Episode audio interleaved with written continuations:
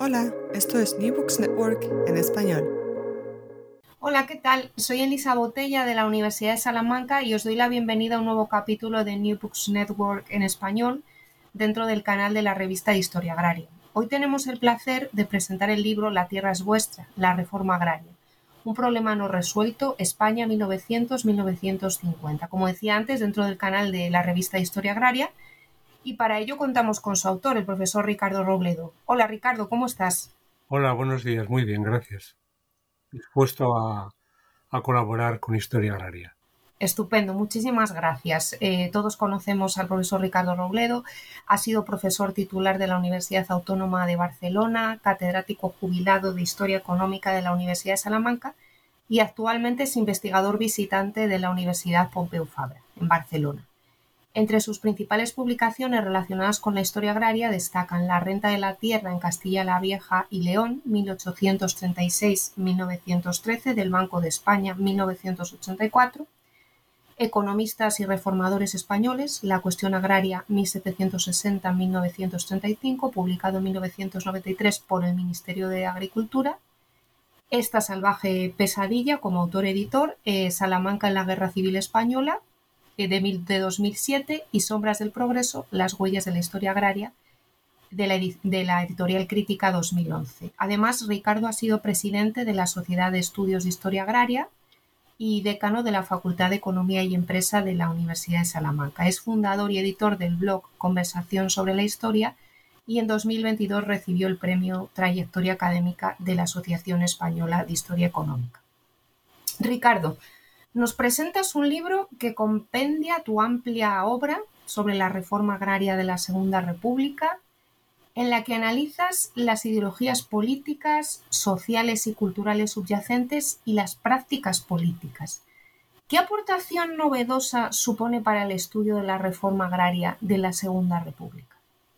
Bien, eh, hay algunas que sintetizaré de la siguiente forma. Mi intención es ofrecer una visión menos parcelada de la cuestión agraria, porque habitualmente no, se solían reducir las visiones más generales a medir el número de campesinos que habían sido asentados en determinado periodo de, la primera parte de la República. Pero hay otras caras de la cuestión agraria desde el mundo del trabajo contemplado como una cuestión del poder a la de adoptar un punto de vista que está relacionado con lo que en la historiografía acostumbramos a llamar historia desde abajo. Es decir, sería más bien Land Reform frente a Agrarian Reform. Y en este sentido es una forma de, ampliar el foco. Eh, el foco también en otro sentido, porque no me refiero únicamente al problema meridional, al problema andaluz, sino que hay otras Españas como eh, se explica en el libro cuando se habla del caso gallego, que tiene una gran importancia para entender el mundo de la pequeña, de la pequeña propiedad, que llega a la República con una gran parte del problema agrario, con una gran parte del problema agrario resuelto. Y el caso catalán, el caso de los rabaseries, es muy importante porque eh, es una división de dominios que hacía que una parte de los campesinos fueran amos de las cepas que trabajaban frente a los dueños que únicamente lo eran de, la tierra. Había una división de dominios importante que va a provocar también eh, más, más de un conflicto. Pero si me he detenido en el libro sobre este aspecto de Cataluña es porque rompe el estereotipo de que las clases medias o los pequeños campesinos estaban abocados al fascismo. El caso catalán indica todo lo contrario primero por su persistencia desde fines del siglo XIX, es un movimiento mm, que se va creando y, recreando en la Primera Guerra Mundial y también eh, después de la Primera Guerra Mundial, y cuando llega a los años 30 no adopta una visión conservadora como adoptan otros campesinados. Y finalmente amplió el foco del tiempo. Normalmente la reforma agraria terminaba el 18 de julio del 36 y yo prolongo, aunque no con la misma intensidad, qué ocurre después de esta fecha para entender, eh, pues, eh, para entender la reforma agraria desde el punto de vista de la represión. Es una secuencia. La reforma empieza en 1931, pero no acaba hasta que no se destruye la reforma agraria eh, por dos medios, por la represión y por la inmigración. Esto sería una forma de, de resumir, de resumir algunas, algunos puntos nuevos que no aparecen en otras, en otras visiones. Muchas gracias, Ricardo. Creo que es interesante y muy pertinente detenerse en las fuentes ¿no? de este compendio de, tu amplia obra. ¿no? Desde el punto de vista cuantitativo y cualitativo, el libro ofrece un nuevo estudio con utilización de todas las fuentes disponibles sobre la reforma agraria española en ese primer eh, tercio, ¿no? en esa secuencia que comentabas ahora, en ese primer tercio del siglo XX, pero va mucho más allá, ¿no? ya que nos muestra esa complejidad del mundo agrario en el periodo de entreguerras. ¿Podrías profundizar un poquito en, esta cuestión? Bueno, hay dos partes en la pregunta.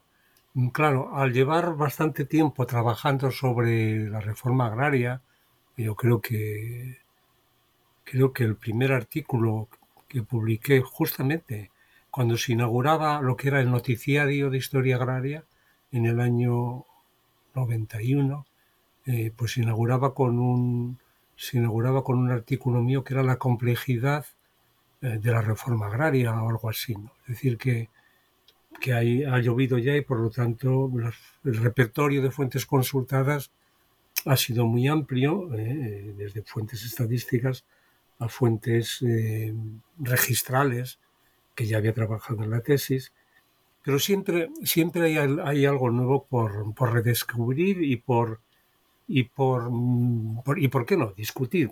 ¿En qué, ¿A qué me refiero? A la hora de explicar la historia social de la Segunda República abunda la utilización de fuentes hemerográficas. Las fuentes hemerográficas tienen sus ventajas y tienen sus limitaciones. Entonces, mm, la limitación más eh, obvia es que tienen un dueño y que tienen una tendencia y que si hay periodismo Mm, católico, que quiere decir en los años 30 periodismo antirrepublicano, uno tiene que leer con pinzas todas las, todas las noticias que hay sobre eh, hechos sociales, porque pueden estar desfigurados. Eh, yo me he encontrado con varios que se le cuelan a Malefakis y a otros autores, donde quien tendría que aparecer como, como víctima en realidad aparece como el culpable de, de determinados hechos o determinadas huelgas, ¿no? Es decir, eliminar el sesgo de la prensa de la prensa conservadora, igual que también el de la prensa republicana, que tiraría por otro lado, ¿no? Pero mm, es significativo y doy, cuenta en algunos casos muy importantes de cómo se ha, mm, eh, dijéramos, trastocado la, historia en este sentido. Eh, también, también creo que es importante en cuanto a, los, a las fuentes medir bien. No tenemos una buena estadística de los campesinos asentados eh, durante el Frente Popular.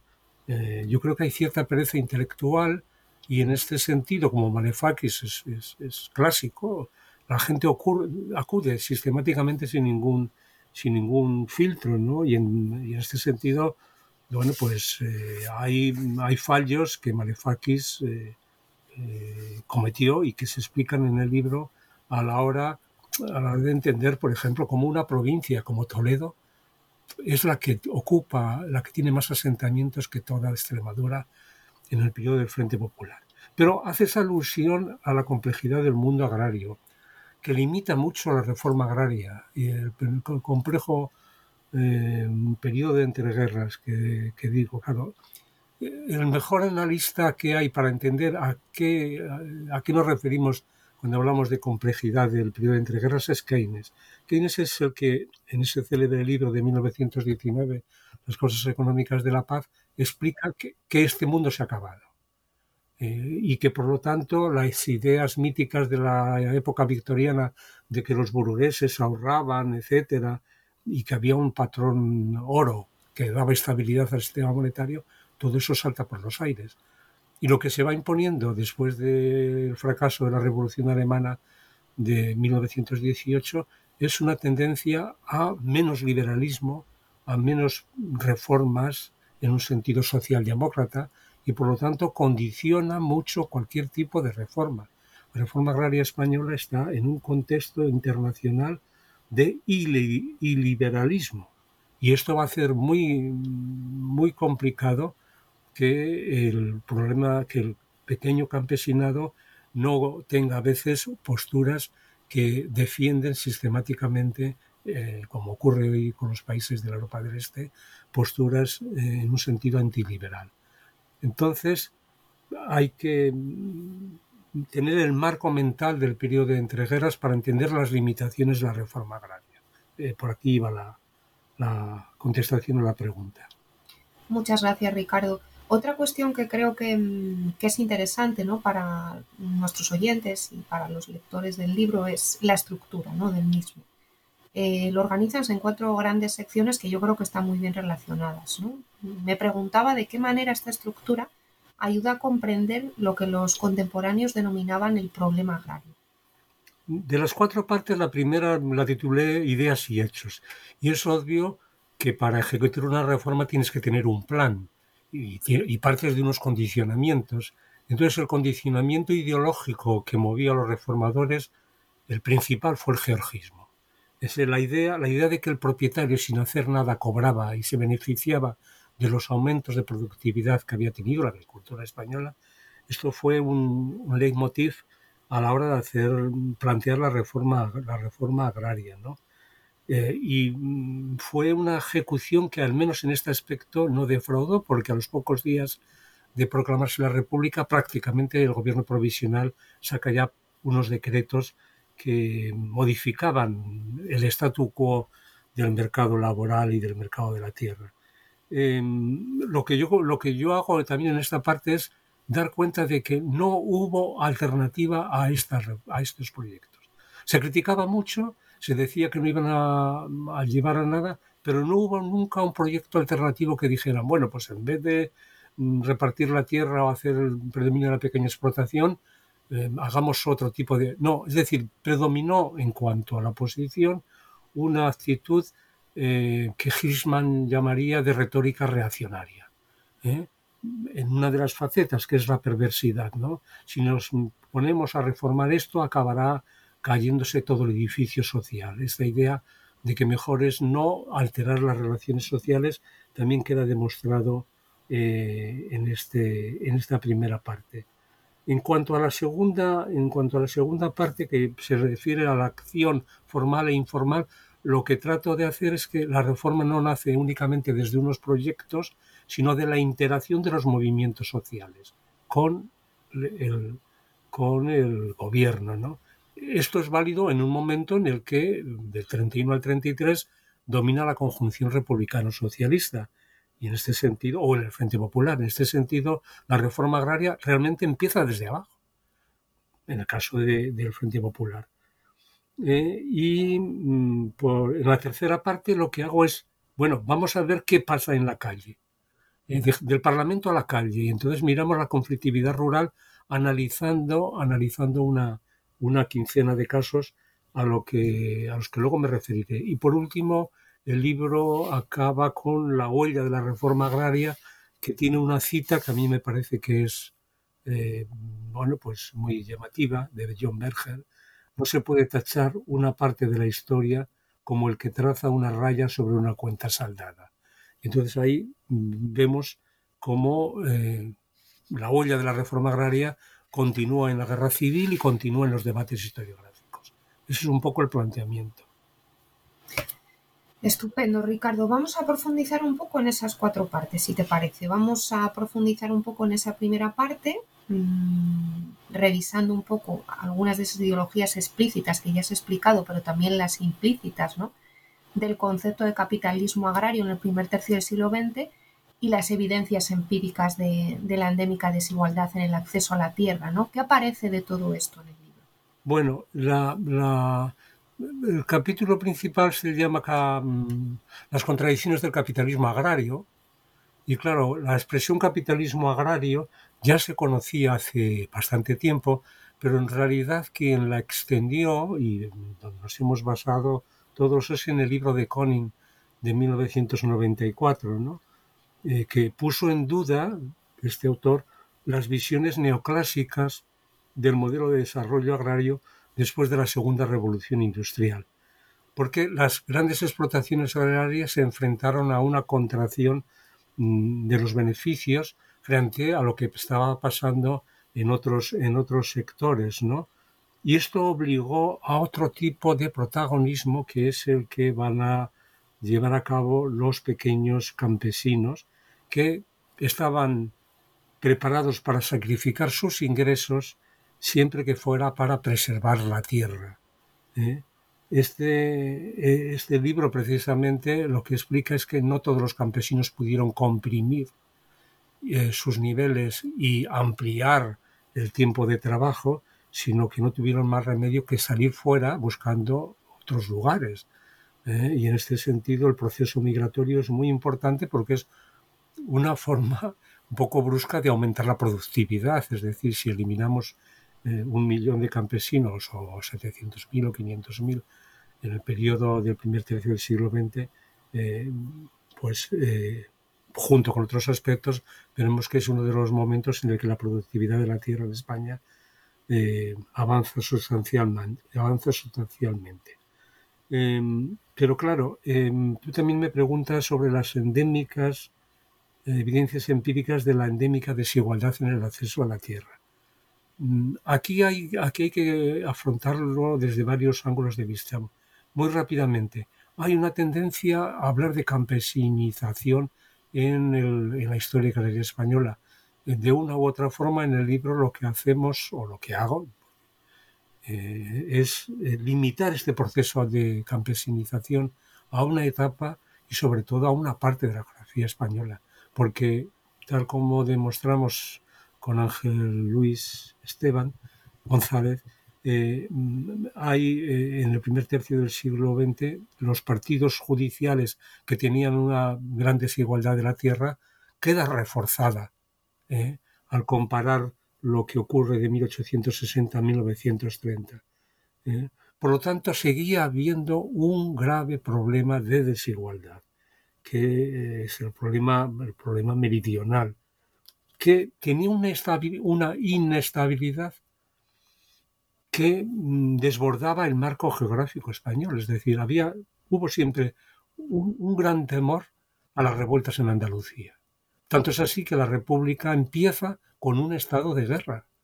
Empieza con fiesta en Madrid, pero empieza con estado de guerra prácticamente a los pocos días en Andalucía. Entonces, quiero decir, la gran, desigualdad produce una gran inestabilidad. ¿eh? Y en este sentido, eh, yo esto lo mido no solamente a través de índices Gini, como queda explicado en el libro, sino a través de biografías de algunas personas que mm, tuvieron una gran oportunidad de acumulación de propiedad. Yo hago un contraste, y con esto terminaría esta exposición, que es el siguiente en cuanto a la propiedad. La gran aristocracia, pese a todo, logra consolidar más, la gran aristocracia, la crema me refiero, de la aristocracia, los grandes de España, luego he logrado calcular que disponían de más de dos millones de hectáreas de tierra, mientras que los pueblos las propiedades de los pueblos, eh, me refiero a bienes comunales, habían perdido de 5 a 7 millones en un largo proceso, eso sí, de 1850. Entonces, este contraste entre pérdida de derechos, de oportunidades mm, de una parte de la población y mantenimiento selectivo de, la gran propiedad me parece que es una forma eh, muy gráfica de explicar la gran desigualdad de la tierra en la España de la Segunda República. Vamos ahora a movernos a la, segunda parte ¿no? del libro y creo que ahí mm, hay que tener en cuenta ¿no? la compleja economía política eh, de la reforma agraria en el periodo de entreguerras. ¿no? Y en ese sentido me preguntaba ¿no? cuál es el papel del Estado para reformar el mercado de la tierra y del trabajo y qué impacto causó el Frente Popular durante el corto periodo antes de la sublevación de julio de 1936. Bueno, vamos a ver, el papel del Estado mm, es doble o tiene varias caras, porque desde la primera globalización, o lo que decíamos en nuestra etapa hace años, la crisis agraria secular, eh, cada vez quedó más en evidencia que el laissez-faire, el laissez no tenía eh, una virtualidad para solucionar los problemas, y el Estado empezó a tomar determinadas medidas en campos de promoción de la agricultura, en, en diversos, en diversos segmentos. ¿no? Es decir, podríamos decir que el Estado dejó de ser neutral ¿eh? Y que, bueno, pues eh, empezó a tener una actividad y un, eh, una actividad que antes no había tenido.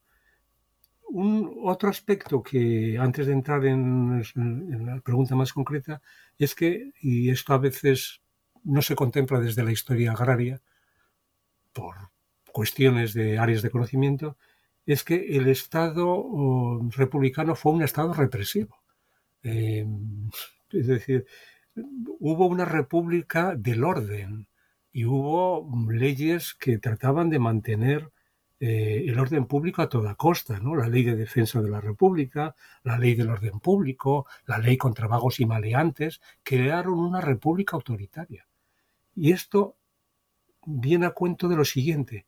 Si el objetivo de un gobierno es mantener el orden público, va a ser muy difícil que cuando haya huelgas que reclaman eh, mejoras salariales o eh, cuando haya otro tipo de defensa como la ley de términos municipales, el Estado, en ese caso de cambiar el mercado de trabajo, va a tener grandes dificultades y va a haber una gran conflictividad. También porque quizá los instrumentos de mantener el orden público, como era la Guardia Civil, no eran los mejores. Pero, en todo caso, debe quedar claro que un Estado reformista como era el republicano, que trataba de modificar el mercado de trabajo, tenía muchas veces por delante y como objetivo mantener el orden público en los pueblos. Y eso lo hacía a costa de una gran tensión social. ¿Cuándo no ocurre esto? Durante el Frente Popular. El Frente Popular realmente cambia las cosas porque hay voluntad política de hacer la reforma agraria, por autocrítica de los que han estado durante el primer eh, eh, gobierno republicano y porque se produce sistemáticamente la ocupación de tierras en Extremadura y eh, se preparan fondos para continuarla después. Un proceso que queda interrumpido por el estallido de la, de la guerra civil, bueno, por el golpe, por el golpe militar. No sé si esto es suficiente o, mm, necesitamos alguna explicación más de lo que significó el cambio político, pero las líneas principales eh, sería que hubo reformas en el mercado de, la tierra menos, la, tierra no, no cambió durante la Segunda República la gran propiedad permaneció casi indemne, el mercado de trabajo sí quedó alterado, pero la capacidad de que consolidaran unas relaciones eh, sociales, laborales, se vio interrumpida por una postura de orden público, de militarización del orden público.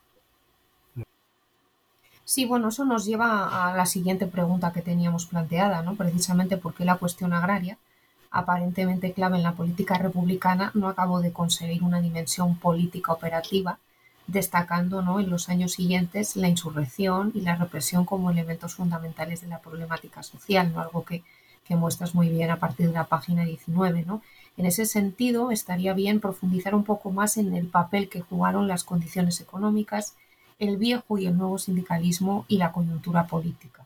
Sí, eh, vamos a ver. Em, claro, esa pregunta de, de por qué la cuestión agraria no acaba en, un, en una política operativa, realmente es una agenda, en una agenda de investigación a la que nos podemos acercarnos tanto, una agenda de investigación de años, ¿no? Pero podemos acercarnos al menos un poco a los aledaños de ese, de ese tema, ¿no? Lo primero que hay que tener en cuenta es que la reforma agraria se inventa, por así decirlo, para acabar con el paro. Es decir, lo que más, lo que más obsesionaba, y de hecho es lo que es decir, cómo acabar con la angustia del paro en, sobre todo en las regiones de latifundio, ¿no? que ya tenían un paro estructural acostumbrado ¿no? o tradicional. Claro, esto, esto coincide con una mayor sindicación rural. ¿eh? y con un aumento de las oportunidades políticas. Eso es una mezcla explosiva. Tú das más poder, tú acabas con, la censura, das libertad de asociación ¿eh?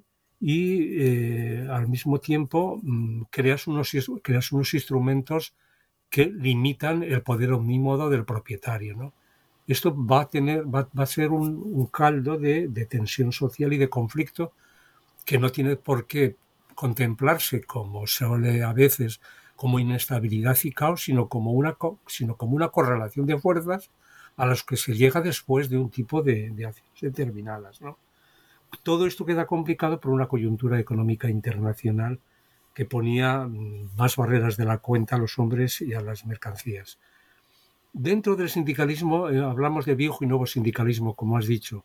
El problema del viejo sindicalismo, viejo entre comillas, porque la CNT es de 1911, si no me equivoco, eh, partía de la acción directa, ¿no? Y por lo tanto le sobraba Estado. Eh, mientras que los sindicalistas socialistas necesitaban el Estado. Eso va a provocar, eso va a provocar conflictos muchas veces entre, entre estas dos formas de, de, de entender las, eh, la, actividad social, ¿no? Eh, y de alguna forma se puede decir que la primera, la primera parte de la República trató de acabar con los sindicalistas, con los cenetistas, pero cuando se pierden las elecciones en el 33 y llegan las derechas al poder, van a marginar y lo van a lograr acabar con o debilitar también las fuerzas sindicales socialistas con el fracaso de la, de la huelga campesina. Eh, resumiendo, la pregunta decíamos, hubo mm, insurreccionalismo y, no sé si decías, y represión. Bueno, eh, acción-reacción. En, en, la primera parte de la República puede ocurrir eso, pero a partir de junio del 34, o más bien octubre del 34, eso ya no hubo. La única insurrección que hubo fue la del 18 de julio del 36. Es decir, la, la, acción-reacción queda muy debilitada después de octubre del 34 y por lo tanto en el llamado este bienio negro lo que se está incubando es, dijéramos, una violencia que va a estallar después en, en, el Frente Popular. Pero no hay tanto, no hay que exagerar este tema de acción-reacción y acotarlo a una parte de la República. Perfecto, Ricardo. Vamos entonces a la tercera parte, ¿no? Nos hemos colocado eh, muy bien para introducir el tema de la conflictividad rural, ¿no? En la tercera parte, el libro aporta una visión de la evolución sociopolítica de la Segunda República y en ese sentido creo que es importante, ¿no? Preguntarse por el papel, ¿no? Que en términos cuantitativos y cualitativos jugó la conflictividad rural en el campo español, ¿no? Y a partir de ahí presentas una serie de estudios de casos o de casos como Yeste, Castiblanco, Casas Viejas, la Semana Roja de Sevilla y la cuestión Rabasaire en Cataluña, ¿no? en el capítulo 8. Eh, la profundidad de estos casos, además, nos permite evitar la generalidad. ¿no? Em, ¿Qué te gustaría resaltar de, esta parte del libro? Bueno, em, yo, el objetivo de este capítulo, que algunos críticos, eh, que ya, ya, han salido algunas críticas, ¿no? Eh, es el que más ha gustado, es porque adopta el tono de relato y trata de, mm, de que un autor que no haya leído la parte anterior pueda incluso empezar el capítulo 8, que es cuando empieza todo el asunto de la conflictividad, y tener una panorámica de la Segunda República vista desde la conflictividad, seleccionando una serie de casos que pueden ser, que pueden ser una, una, una quincena, ¿no? una quincena más o menos, ¿eh? por toda la geografía española. Claro, eh, es, muy difícil teorizar qué es lo que lleva a los grupos humanos a actuar colectivamente y cuáles son los motivos del éxito y del, fracaso. Eh, yo creo que el deber del historiador, y yo he tratado de hacerlo modestamente, es tener en cuenta los factores socioeconómicos de la conflictividad agraria, pero sin considerar que uno es la causa hay, factores estructurales, incluido el Estado y su poder administrativo. El poder de los gobernadores era muy importante, el poder judicial, pero sobre todo el poder militar, que actúan y que eh, actúan con otras organizaciones eh, culturales y con otros sindicatos que tienen unos recuerdos y unas experiencias, lo que Hobsbawm llamaba la experiencia de clase. Y en este sentido, saber integrar los condicionamientos estructurales con las experiencias es un reto que ayuda a entender pues los éxitos de algunas de algunos casos que se estudian ahí y los graves fracasos de otros. El capítulo 8 empieza con los sucesos de la Semana Roja de Sevilla porque normalmente no aparecen en la historiografía agraria. Eh, eso se considera que es un motín urbano o una huelga urbana en Sevilla, cuando en realidad es la clave de toda la conflictividad que va a haber en la Segunda República por una cuestión, porque triunfa la impunidad. Es decir, asesinan por la ley de fugas a cuatro obreros y no, no pasa nada. Entonces, este hecho de impunidad con lo, con lo que era el, el movimiento sindicalista va a condicionar mucho a lo largo de la República todas las demás, todos los demás casos, todos los demás casos conflictivos. Em, hago alusión y con esto más o menos podríamos dejar más o menos terminadas las, eh, la, pregunta, eh, tener en cuenta a la hora de examinar la conflictividad qué tipo de sindicalismo hay. El sindicalismo que triunfa a partir de 1931 es, por definición, muy joven. Es decir, no había tradición socialista en muchos pueblos de Castilla y en otras zonas, ¿no? Y eso va a condicionar eh, pues determinadas actitudes a la hora de defender niveles salariales o defender la ley de términos municipales. En fin, mm, yo creo que el arte del historiador supone contar con lo estructural, pero saber contar, saber tener en cuenta cómo actúa con fenómenos culturales, mentales y de tradición.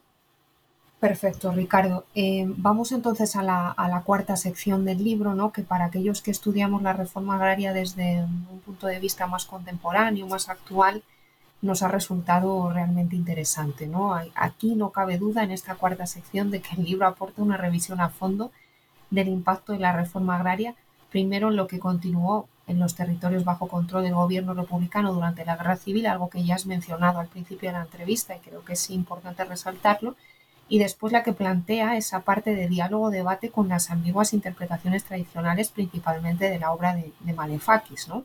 como trabajo seminal de la reforma agraria eh, durante la Segunda República. Pero también establece ¿no? conversaciones muy interesantes, hace aportaciones sobre las nuevas versiones economicistas y las críticas políticas revisionistas recientes ¿no? en ese capítulo 10. Por lo tanto, un libro eh, que permite actualizar y, llenar un vacío en la historiografía y que supera a Malefakis y de qué manera lo supera, ¿no? Si tenemos en cuenta eh, la opinión de, Paul Preston, ¿no? Que efectivamente afirma que ha superado por fin las aportaciones de Eduard Malefakis. ¿Por qué supera y de qué manera supera Malefakis, Ricardo? Bueno, quería dejar claro que para mí Malefakis, como para la mayoría de los que nos hemos dedicado a este tema es una referencia y lo seguirá siendo, pero con menos influjo, como es normal, de, por un libro que un libro que tiene más de 50 años ya y que nunca fue actualizado. Este fue, este fue el problema. Eh, bien, digo esta declaración de, de, respeto para, para a continuación que no se me tomó que no se me tomo y que como un provocador hablar del error Malefakis, porque efectivamente yo me atrevo a bautizar un error que es el de cargar las tintas sobre el papel que ha tenido el pequeño campesinado, cuyas tierras fueron incluidas en el registro de propiedad expropiable y esto llevó a una animosidad en contra del nuevo gobierno, etcétera. Lo que yo demuestro ahí con las propias cifras suyas que él tenía es que ese pequeño campesinado, que podía tener otro tipo de, motivos en contra de la República, como no, de tipo religioso y de, desconfianza, en realidad mm, no fue incluido en, las proporciones que él dijo y por lo tanto no es ningún argumento de unas masas de pequeños campesinos que aparecen en algún manual de historia económica que acababan lanzándose en manos en manos del golpe militar. Yo creo que esa visión aquí queda totalmente desterrada por, por, ese, por, la, por, por la forma de medir mal de medir mal el impacto. Y luego hay dos aspectos de la obra de Malefakis que merecen revisión. El marco interpretativo de la democracia. ¿Se puede hacer reforma agraria sin hacer algún tipo de violencia institucional? ¿Eh? Y el segundo, ¿quién tuvo? ¿Por qué, ocurra aquel, ¿Por qué ocurrió el desastre? Que me parece que es un título con el que acaba el, libro, el epílogo más o menos es este. Entonces, eh, mm, lo que demostraba Jackson en la polémica con Malefakis ya a los pocos meses de salir el libro es que con los ejemplos de México, con los ejemplos de Argelia, era imposible que no hubiera algún tipo de, ruptura de la, democracia, eh, con un 45% de población agraria, con cerca del 60% de la población viviendo en el campo, y hay que añadirlo, y con una gran desigualdad de la tierra, una reforma de guante blanco es imposible. En este sentido, por ahí no iba bien la argumentación, como tampoco en la forma de cargar las cintas sobre la izquierda del PSOE y Largo Caballero, que eh, había, había cargado el terror, eh, que había transmitido terror a amplias capas de la población. Eso no se sostiene desde la historia política, eh, no, no, no es cierto. Y al contrario, el gobierno del Frente Popular mantuvo férreamente, después de unos meses, el control, el control del orden público. Eh, hay un aspecto al que te has referido también y, me preocupa, eh, que es el del revisionismo político. Eh, aunque has preguntado sobre esto, mm, las noticias que llegan en estos días es que un autor tan poco relevante académicamente en España como Pío Moa está triunfando en Francia. O sea, la visión que en Francia tienen ahora de la Segunda República Española es la de Pío Moa. Algo hemos hecho mal el no saber divulgar bien qué era la historia agraria y cuál podía haber sido otra visión. Evidentemente no nos estoy ahora, no me estoy martirizando ni no estoy, pero quiero decir que el revisionismo que yo critico también en una parte del capítulo 10 o 9 eh, sigue teniendo una actualidad que obliga a todos a mantener mm, una seriedad académica en la investigación como solemos hacer en Historia Agraria. No sé, si esto, no sé si este final es el, es el, más esperado, pero tengo muy reciente esta información de, de, cómo está triunfando la historia aquí denostada, cómo está triunfando en otros lugares. Bueno, ese es el objetivo, precisamente divulgar de un podcast como este y poderlo hacer con cierta profundidad. Así que me parece un final estupendo. Muchas gracias, Ricardo, por estar con nosotros. Ya sabéis, catedrático jubilado de Historia Económica de la Universidad de Salamanca y actualmente investigador visitante de la Universidad Pompeu Fabra. Muchas gracias por estar aquí para presentar el libro La Tierra es vuestra dentro del canal de Historia Agraria. Y muchísimas gracias a todos los oyentes. Os esperamos en el próximo episodio del canal de Historia Agraria de New Books Network en español. Muchas gracias, Ricardo. Gracias, Elise, a todos vosotros y vosotras.